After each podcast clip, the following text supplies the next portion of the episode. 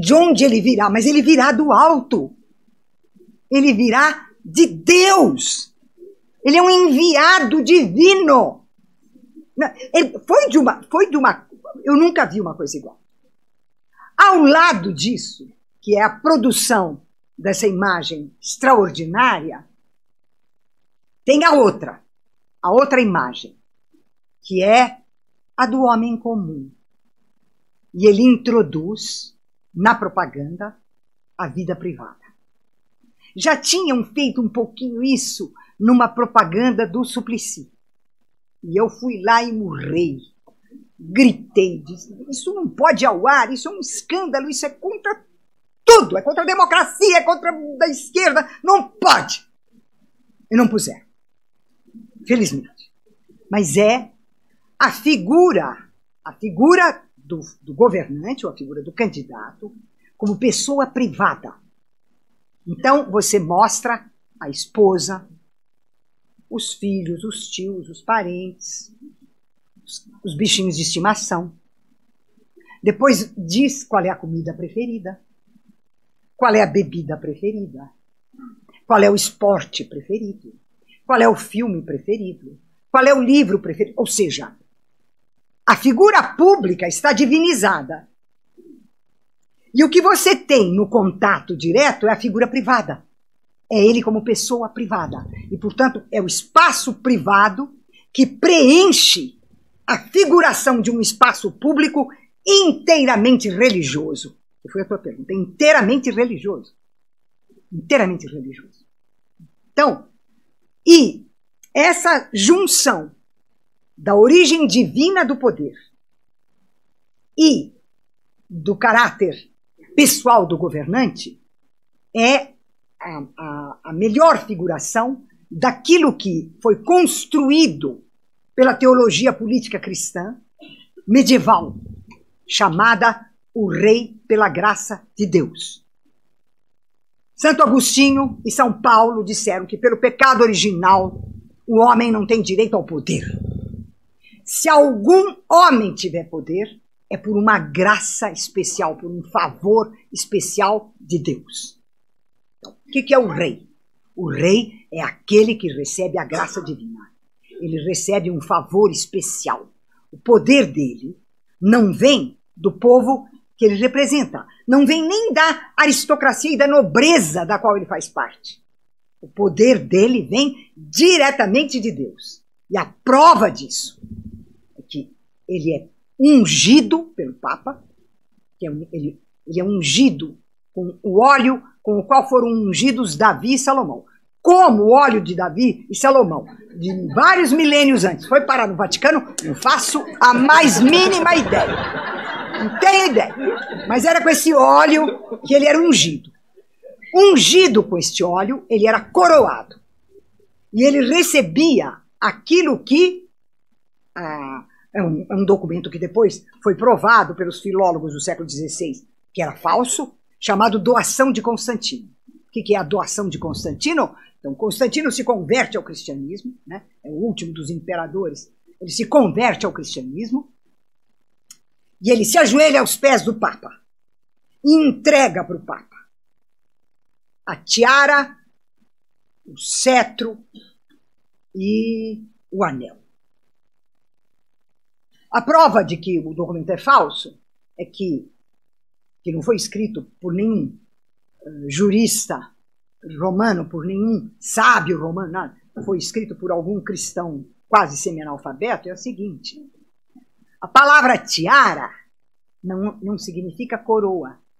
Tiara era uma fita que os escravos usavam aqui para impedir que o cabelo atrapalhasse, atrapalhasse o trabalho. O carinha que escreveu não sabia que tiara era isso. Então ele pensava que tiara era coroa, estava na cabeça. Então, o rei recebe do imperador a coroa, o cetro, que é o domínio sobre o mundo, e o anel, que significa que ele é casado com a terra. E a terra é patrimônio dele. Uma vez ungido e coroado, o rei se torna uma figura mística. Ele tem dois corpos. Ele tem o corpo físico perecível dele. Mortal. Nasceu, vive, fica doente e morre. E ele tem o corpo político, que é o corpo místico, ou seja, ele tem uma natureza dupla como a de Jesus Cristo. Ele é homem e Deus. E esse corpo político, que é místico, não morre nunca, é eterno. É por isso que quando um rei morria, duas coisas eram feitas. E até hoje isso é dito. O rei morreu, vivo o rei. Que, que, que você pensa que é? O rei morreu, vivo próximo rei? Não. O rei morreu, vivo o rei. O rei não morre. O corpo político do rei não morre. É isso? O rei morreu, vivo o rei. E o herdeiro não participa do cortejo fúnebre. Porque o rei não morre. Ele está vivo lá. O rei é eterno. É isto, isto, que marca o caráter pessoal do poder. Porque o rei é não só essa dupla pessoa, mas ele é, ele é, ele é casado com a terra. Isso é anel, ele é casado com a terra. E o que é o cetro? O cetro é o rei, é filho da justiça e pai da lei. A lei está no peito do rei. E é por isso que o que apraz ao rei tem força de lei. Então, você tem a figura completa do déspota. Porque a palavra déspota, a palavra grega déspota, significa o pai de família. É, o, é isso que é um déspota. É o chefe da família. Né? É aquele que tem o poder absoluto de vida e morte sobre todos os membros da família. Lembrando que família não é o pai, a mãe, os filhos, os avós, os tios e os primos. Um homem da antiguidade, um homem medieval, jamais poderia levar a família de férias para a praia. Por quê? A família é o pai, a mãe, todos os antepassados, todos os filhos, todos os parentes, os clientes, os escravos, os animais, a, a colheita, os bens móveis, os bens imóveis. É isso a palavra família. A palavra família é a propriedade total sobre a qual o pai tem o poder absoluto. Família é, portanto, aquilo que garante o poder do déspota. Bom, é isso o rei medieval. Ele é despótico porque ele é, ele tem o poder privado.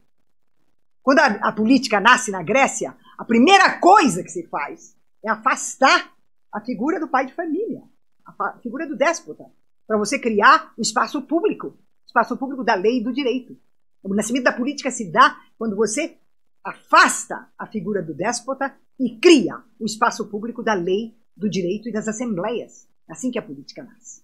Ora, que, que, o, que, que a, a Idade Média faz com a teologia política? Ela traz de volta o despotismo. E o que, que o Collor fez? Ele trouxe de volta o despotismo. Como é que isso aparece no Bolsonaro? Não tem, não tem essa riqueza. Não, não, não tem. A gente sabe que não tem. Tem ele com a esposa e ele com os três filhos. Com a pose chave. Não sei por que, que os homens fazem essa pose. Porque parece, eu digo, que é malandro de, entrando no boteco coçando. Então não tem grandeza nenhuma. Não tem. A do Collor era uma coisa, era um esplendor, era uma coisa absolutamente fantástica. Fantástica. Né? Esse não, esse é de uma, de uma pobreza, de uma precariedade, de uma, de uma feiura total, de uma indecência, né? Coisa ruim. Mas é obsceno. Mas a ideia é a mesma. O que, que ele traz? O que, que ele traz de volta? Porque você pega a, a eleição e reeleição do Lula. A da Irundina primeiro. A da Irundina. Depois, as do Lula. Depois, a da Dilma. A do Haddad. A da Marta. Nunca, nunca a vida privada foi colocada. Nunca. Eles sempre se apresentaram como figuras do espaço público, como figuras da democracia e da república. Bom, o Temer, coitado, né? Esse não teve jeito, porque só tinha isso, só, só tinha essa figura essa aí que, que aparecia. Não tinha jeito. Agora, o que, que os Bolsonaro fizeram? Eles repuseram no espaço público a figura privada. E por que, que eles puderam fazer isso? Não foi nem intencional, sabe? Não é que eles tiveram um grande comunicador que diz vamos pôr o espaço privado de volta, o despotismo de volta. Nem foi isso. É tão, tão, tosco, né? tão, tão tosco que não foi isso. O que, que aconteceu? Como a concepção neoliberal considera que o governante é um gestor de empresa, como é que ele se apresenta? Mas ele se apresenta como um empresário. Não tem diferença. Você pega as fotos nessas revistas Exame, Época, essas que tratam de, dessas coisas dos empresários, e compara. É o mesmo tipo de foto. Só que ele não, não, não bastava ele se apresentar na figura do gestor. Era preciso que ele oferecesse aquilo que está no imaginário popular. Que ele é um pai de família. É o pai de família que voltou e vai pôr as coisas em ordem aqui. Então, você tem, de uma forma tosca, retomada da, da posição do Collor. E é isso que eu chamo os momentos em que é, você apela para a transcendência do poder. O poder não vem da sociedade, né? o poder vem do alto. E esse poder que vem, que vem do alto garante a você o direito ao poder despótico, que é o poder privado sobre a coisa pública. Né? É isso a corrupção. A corrupção é um instante no qual você pratica o despotismo, em que você trata a coisa pública como propriedade privada sua. Então, agora, por que, que há essa semelhança? Porque o Collor foi a primeira tentativa de trazer o neoliberalismo, que não deu certo. E aí, o Itamar vai tentando, né? Fernando Henrique segura durante meses, até ter certeza que ele ia ser o candidato. Ele segura a reforma econômica e a reforma que foi feita, né? Esse, esse momento e é e você se você passa ao, ao, ao, ao governo do Fernando Henrique a lista das, das ações são todas de cunho neoliberal. Apesar de ser um partido social-democrata, é uma política de cunho neoliberal. Então você tem esse percurso neoliberal que vem sendo feito. Né? E é isso que aproxima, no caso específico, aproxima. É isso que aproxima o, uh, na, no meu entender, o Collor do Bolsonaro. Apesar de haver décadas de eh, separação, a ideia do poder é a mesma. Bom, agora, o problema é que eu vou ter que responder dessa maneira a cada uma das perguntas que me fizeram. E eu vou tentar fazer.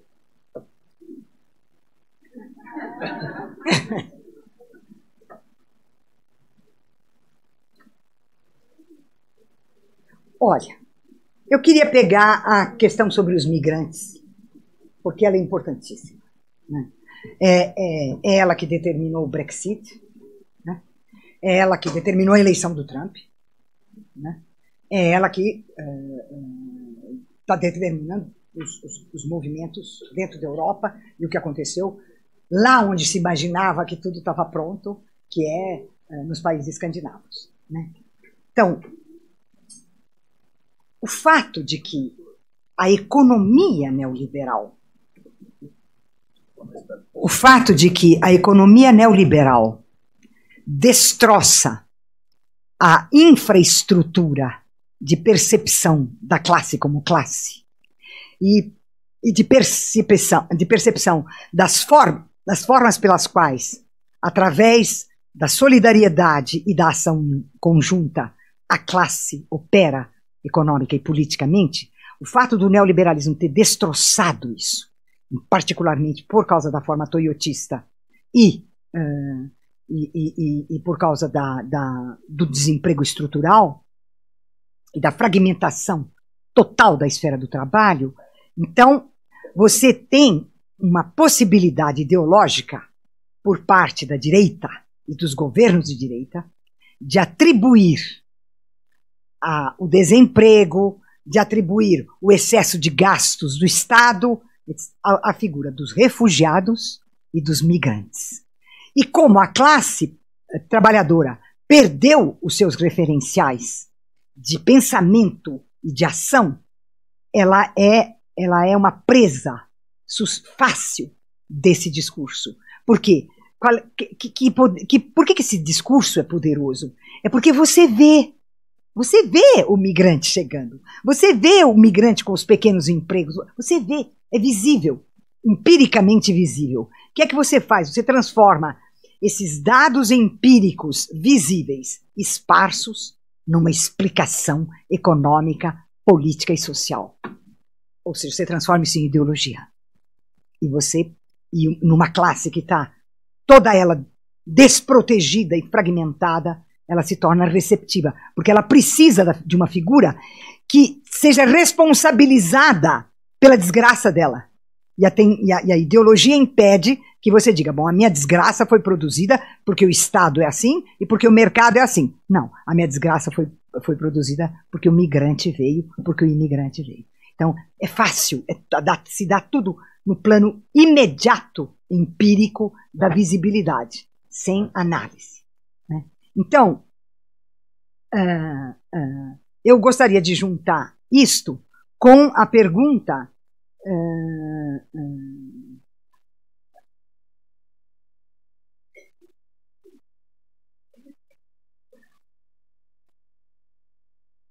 é a pergunta sobre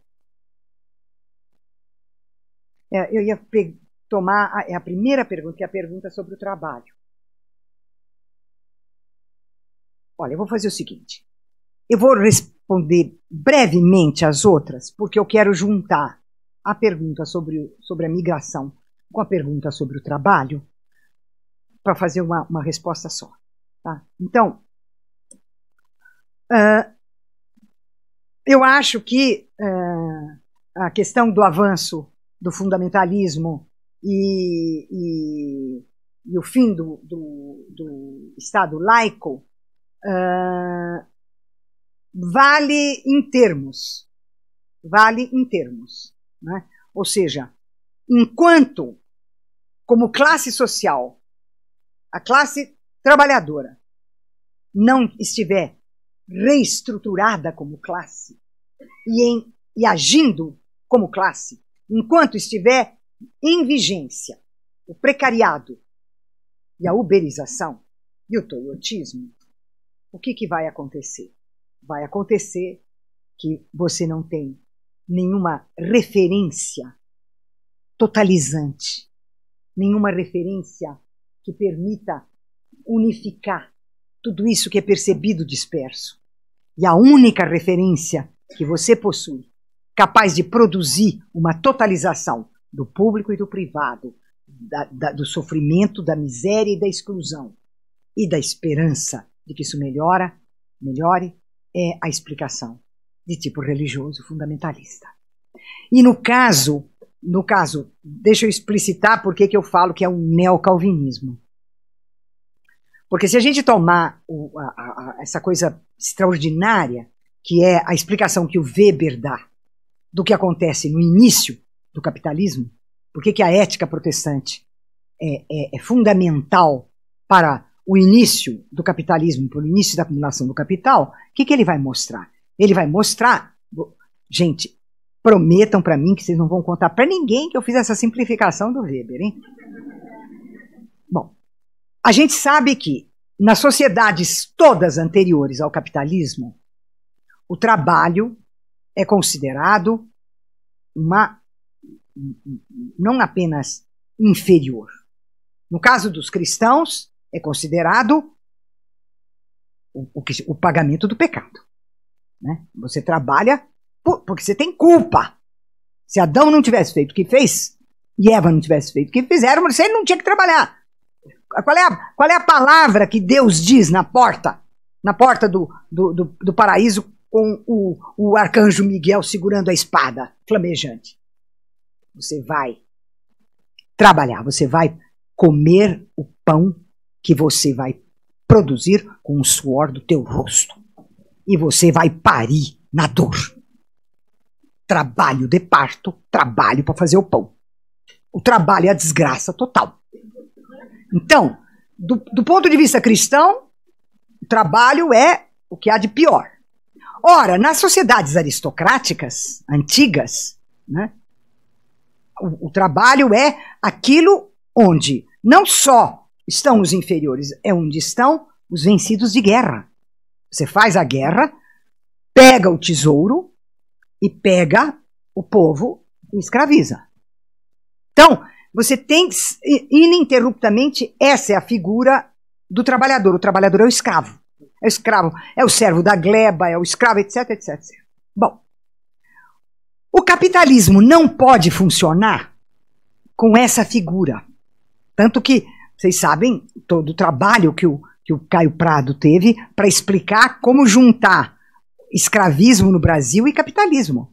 É, que, que, que voltas vão ser dadas no parafuso para você juntar as duas coisas. Porque, por princípio, elas não se juntam. Por que, que elas não se juntam? Porque a acumulação do capital não é o mesmo que a acumulação de tesouros pela guerra.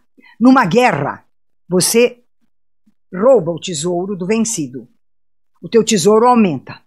Aí tem uma outra guerra, você é vencido. E o tesouro do outro aumenta. A soma é sempre igual a zero. O tesouro não cresce. A riqueza não cresce. A, riqueza é sempre deslocada, só. Ora, a característica fundamental do capital é que pela primeira vez surge uma riqueza que cresce. É a única, é a única forma da riqueza que cresce. E você tem que explicar como é que ela cresce. Ora, nós sabemos como é que ela cresce, né? Que é a pergunta sobre o trabalho. Nós sabemos como ela, ela cresce. Mas ela cresce por causa do, da mais-valia? Ela cresce por causa do valor.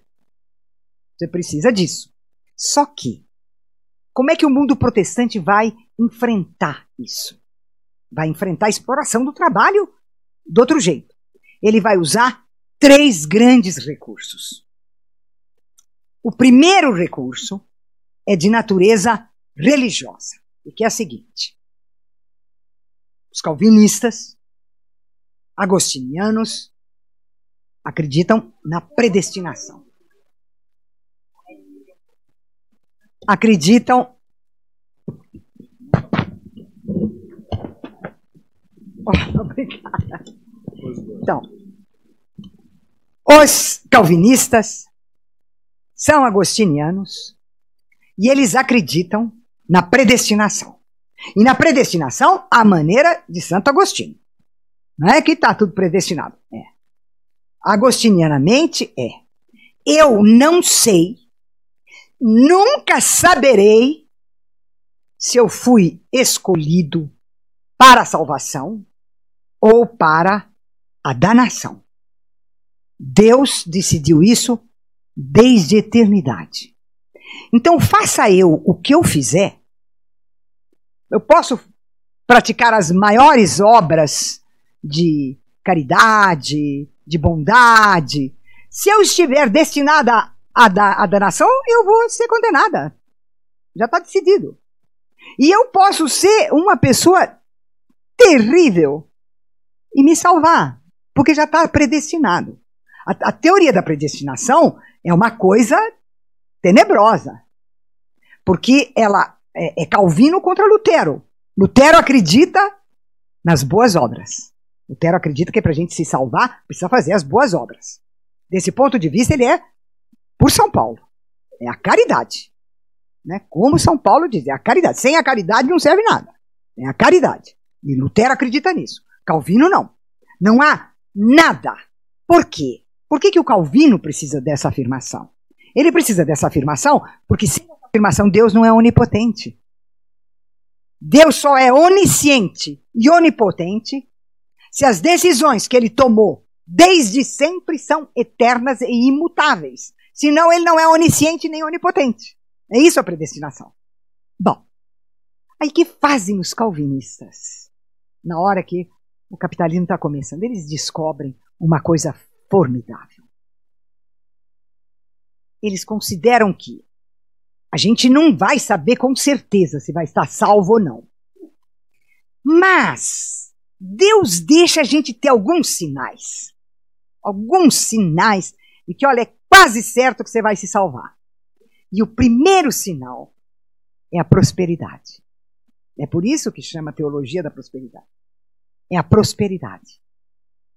Então, se eu trabalhar e prosperar, e ficar rico, etc., é um sinal que eu tenho de que talvez eu vá me salvar. Então o trabalho se torna uma coisa sagrada. Porque é graças ao trabalho que eu vou enriquecer e vou ganhar a vida eterna. Bom, o problema é que só o meu trabalho não dá conta do recado. Eu não, eu não, não prospero tanto assim.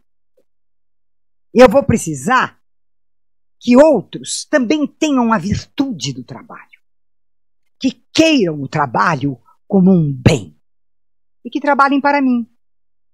Hum?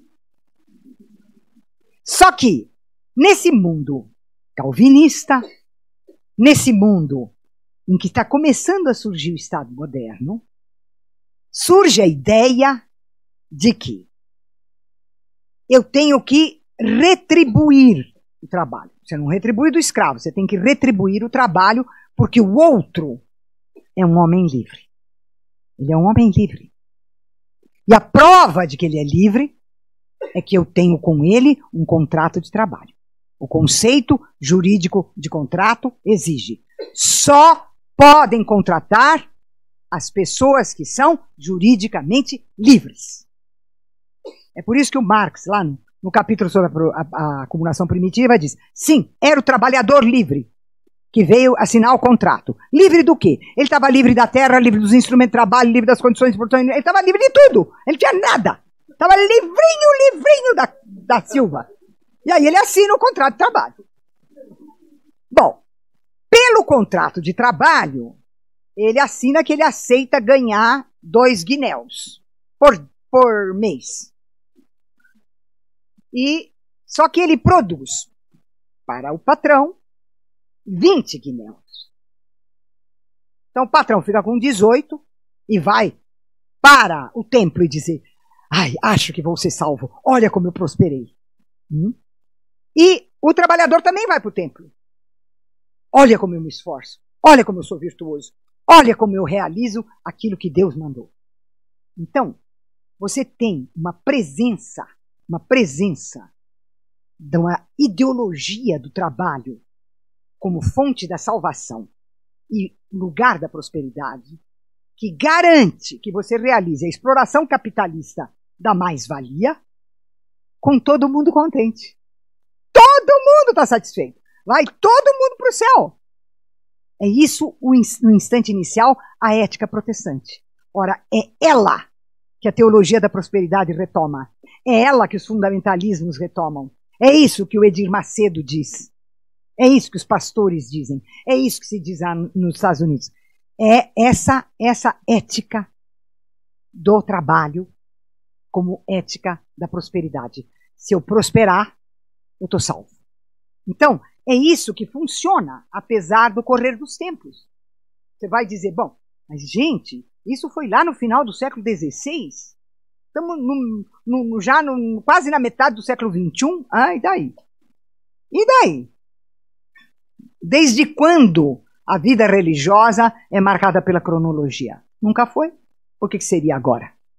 Então, você tem a retomada contínua, de tal modo que o trabalho ao ser pulverizado, ao ser fragmentado, ao desaparecer como relação de classe, ao desaparecer como forma de congregação e solidariedade, e surgir como ato individual que depende da virtude e da honestidade de cada um, ele se torna o prato feito para uma explicação de tipo calvinista, e que é a explicação fundamentalista, pentecostalista da teologia da prosperidade. Né? Então, é, é, essas coisas vão, vão juntas. Né? Se você toma. E aí, a figura do migrante dá para entender. O que, que é o migrante? Mas o migrante foi o que veio aqui tirar a minha prosperidade. Ele veio aqui tirar a minha salvação. É isso que o migrante veio fazer. Porque não tem classe mais. Se tivesse a classe, você não pensaria dessa maneira. Bom, acho que eu respondi essas duas perguntas. Gente, eu vou tentar. O fundamentalismo também. Então, acho que também expliquei, né? Da manipulação.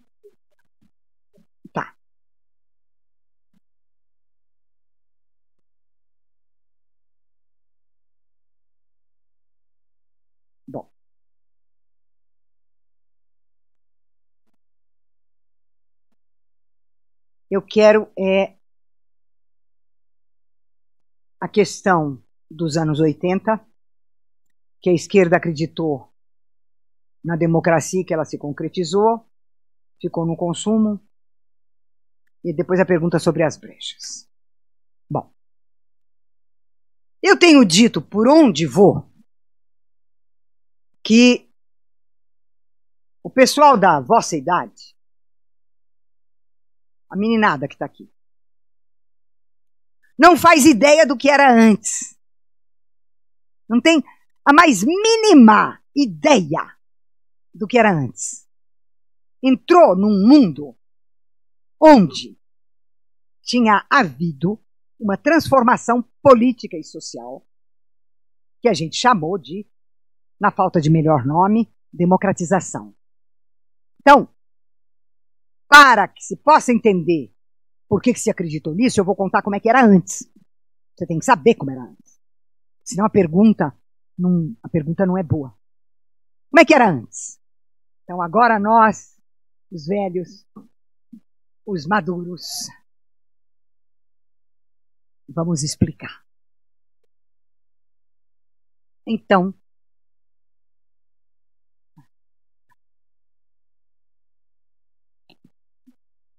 então, aconteceu o seguinte: havia havia, havia, tinha havido uma eleição no Brasil, para a qual foi eleito presidente da República Jânio Quadros. Vocês sabem que existem dois tipos de populismo no Brasil. O populismo varguista, que é o populismo que tem como interlocutor a classe trabalhadora. E o populismo janista e malufista, que tem como interlocutor a classe média urbana. São, são dois populismos diferentes. Né? O, o, o, o, o varguismo é um, o janismo e o malufismo, outro. Bom, então o Jânio foi eleito presidente da República e ele foi majoritariamente eleito pela classe média urbana. Só que o Jânio, de verdade, ele queria mesmo era governar sozinho. Ele considerava que o Congresso era um obstáculo. Ele considerava que hum, não era por ali. E ele tomou uma série de decisões e de atitudes que fizeram com que o Congresso e outras forças da extrema-direita até a extrema-esquerda se juntassem para dizer não dá. E ele então renuncia. Em nome de ter sido atacado por forças ocultas, as quais continuam ocultas depois de quase um, quase um século, elas continuam ocultas. Ninguém sabe quais eram. As forças ocultas eram ele mesmo. Bom, toma. Aí tem uma, um grande problema. Porque, embora o Jânio fosse um tipo de populismo e o varguismo outro, para conseguir, além do voto da classe média, o voto dos trabalhadores, o vice do Jânio é o Jango Goulart. Hum?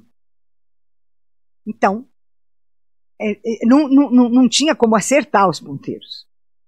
Então, o que, que o Jânio fazia com o Jango? Ele fazia o Jango viajar. O Jango foi fazer. Ele parecia um embaixador, ele foi para não sei onde.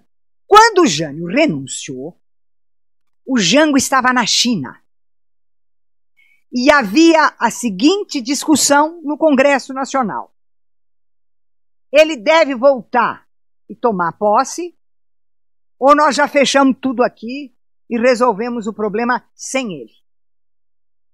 E aí, uma parte do exército e uma parte da igreja disse: olha, tem muita coisa acontecendo no país.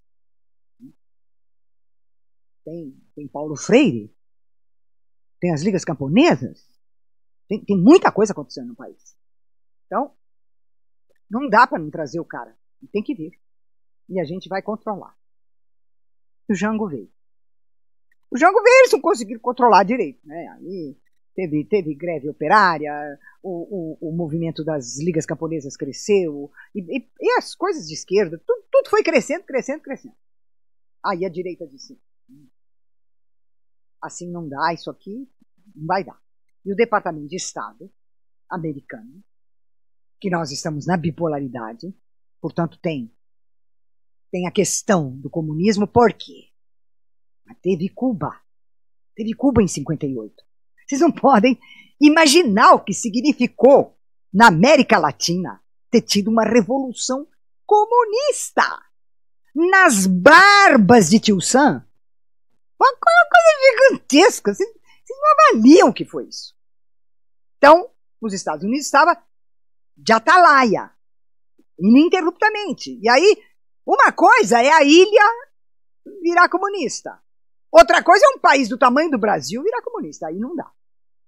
Então, o Departamento de Estado prepara todas as operações necessárias.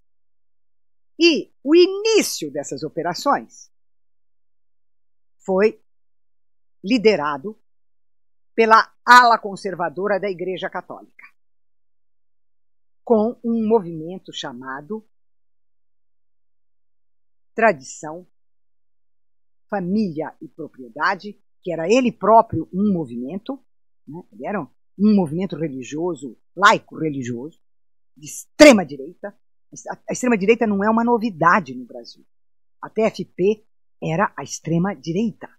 Ela era o que é o MBL hoje. Então tinha lá a extrema direita, né, com a TFP. Tinha a extrema direita que era a cúpula da Igreja Católica. E tinha um movimento que a Igreja Católica criou chamado a reza, a família que reza unida permanece unida. Por quê?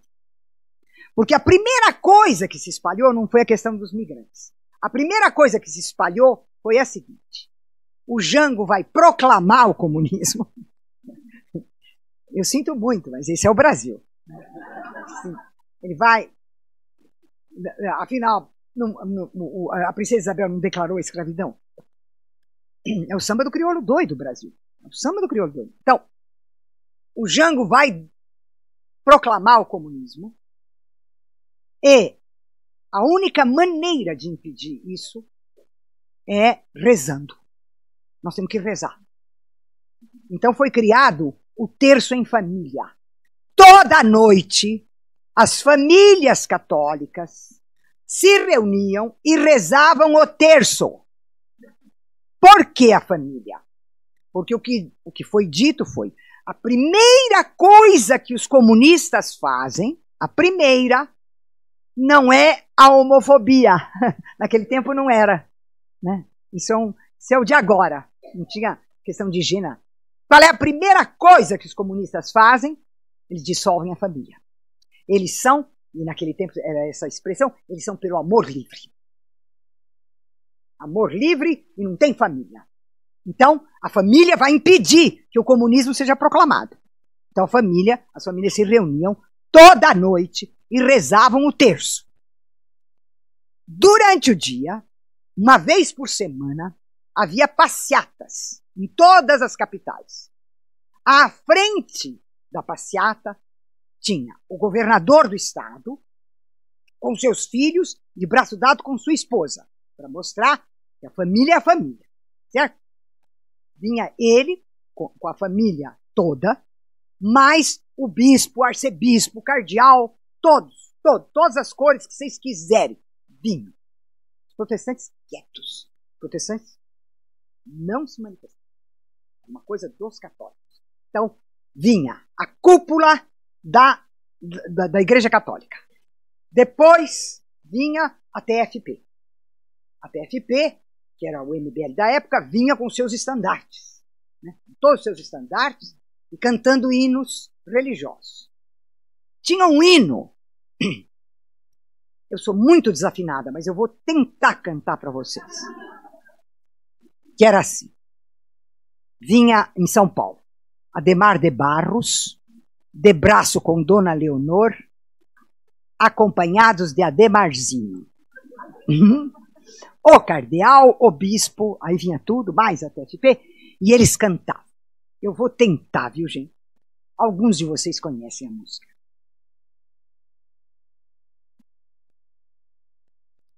Salve a Mãe de Deus e nossa, sem pecado concebida. Salve a Virgem compadecida,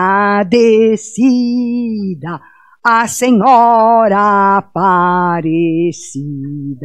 Protegei a vossa gente, protegei os vossos filhos Ó oh, Mãe terna e compadecida, a Senhora Aparecida, porque a estátua de Nossa Senhora Aparecida era levada na frente para salvar o Brasil contra o comunismo.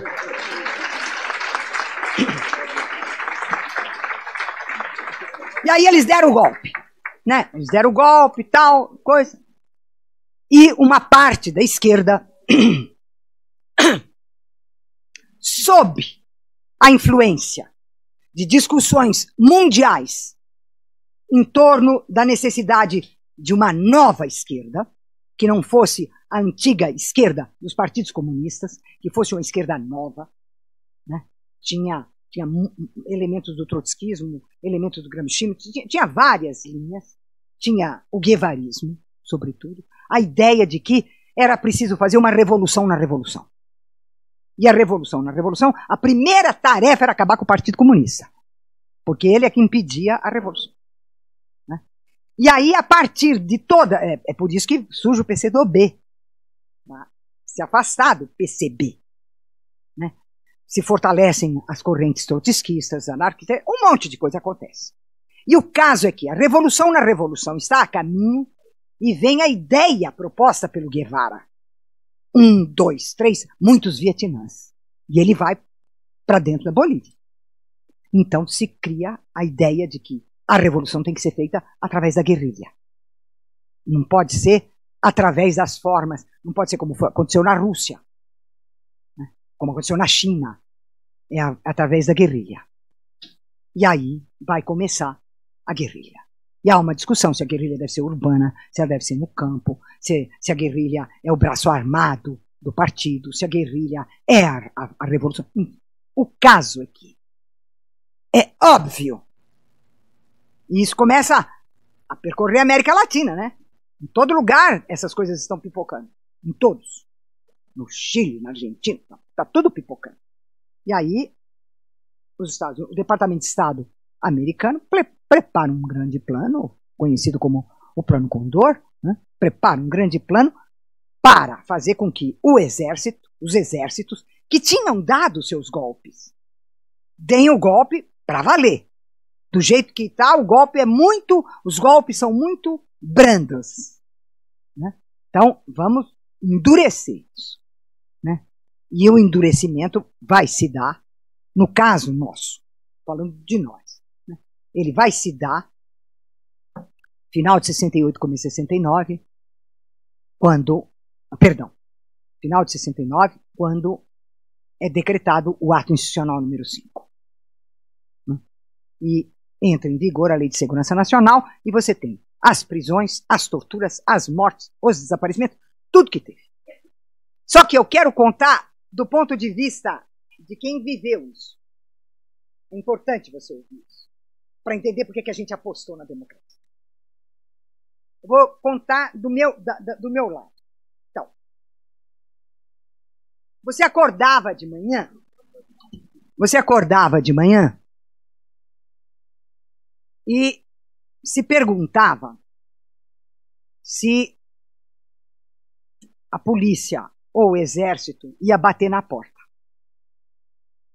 Você perguntava. Por que, que você perguntava? Mas você era professora na USP. Se você é professora na USP, por definição você já é suspeito. Basta isso. Bom, aí você sai e vai à USP. Você chega, chega no cafezinho dos professores. Ó, tá faltando, tá faltando fulano, tá faltando fulana, tá faltando Beltrano. Tá exilado? Tá preso? Tá morto? Tá torturado? Onde está? Aí você entra na sala de aula. Dentro da sala de aula tem policial vestido de estudante. Vários policiais. Em todas as salas de aula. E você vê que determinados alunos não estão lá. E você pergunta: está morto? Está exilado? Está torturado? Está desaparecido? Onde está? Aí você vai voltar para casa. Você diz: será que eu chego? Chego em casa ou não? Então você imagine as famílias dos que estavam envolvidos na luta armada. Você imagine houve um momento de desvaírio tão grande que o exército matou, matou na rua jovens que ele achou suspeito. Eu tive um colega, o Salinas, que foi preso e torturado no pau de arara, porque a ex-mulher dele conhecia um cara que estava na guerrilha. Então, como eles não podiam pegar o cara, nem a mulher dele, eles pegaram ele e puseram ele no pau de arara. Para ele dizer onde o cara estava. Um cara que ele não sabia quem era. O resultado disso foi que quando o Salinas saiu, algum, algum tempo depois, ele tinha dor de cabeça terrível. Ele perdeu os dedos do pé. E ele fez assim e morreu. Uh, outro caso, contado por uma colega, a Carmute, que estava presa. Chega na, na cela dela uma menininha, uma mocinha, chorando. E diz que ela não sabia por que, que ela estava lá. Ela disse: eu, eu, eu, eu, eu sou empregada na casa, não sei, numa casa, e eu fui na venda. Naquele tempo, os patrões eh, davam uma, chamava caderneta. Você escrevia na caderneta o que, que era para comprar na venda empório. E a, a, pessoa ia, levava e o vendeiro vendia e punha o preço. Depois, e no fim do mês, você pagava. Então a menina tinha uma caderneta, na qual estava um quilo de batata, dois quilos de feijão, um quilo de arroz, meio quilo de cebola, tarará. Então ela foi presa porque o lugar onde ela estava parada para atravessar a rua era considerado um ponto de encontro de guerrilheiros pelo exército. Ela foi levada e ela foi torturada para explicar o que era um quilo de feijão, quem era, quem era um quilo de feijão, quem era o arroz, quem era a cebola. A menina foi uma coisa inominável, inominável. E como ela, centenas. Né? Então, você tem os torturados, os desaparecidos, os mortos. É uma, é uma, é, você não pode imaginar. Você não pode imaginar o que era de dia, de noite, de madrugada, o tempo inteiro. Você ficava à espera da morte. Então, nós apostamos na democratização, sim. Vocês são muito jovens e vocês só viram isso. Vocês não viram antes. Vocês não têm ideia do que era antes. E por que, que nós apostamos nisso? E achamos que daí muita coisa poderia ir para frente e um outro país podia nascer. Tchau.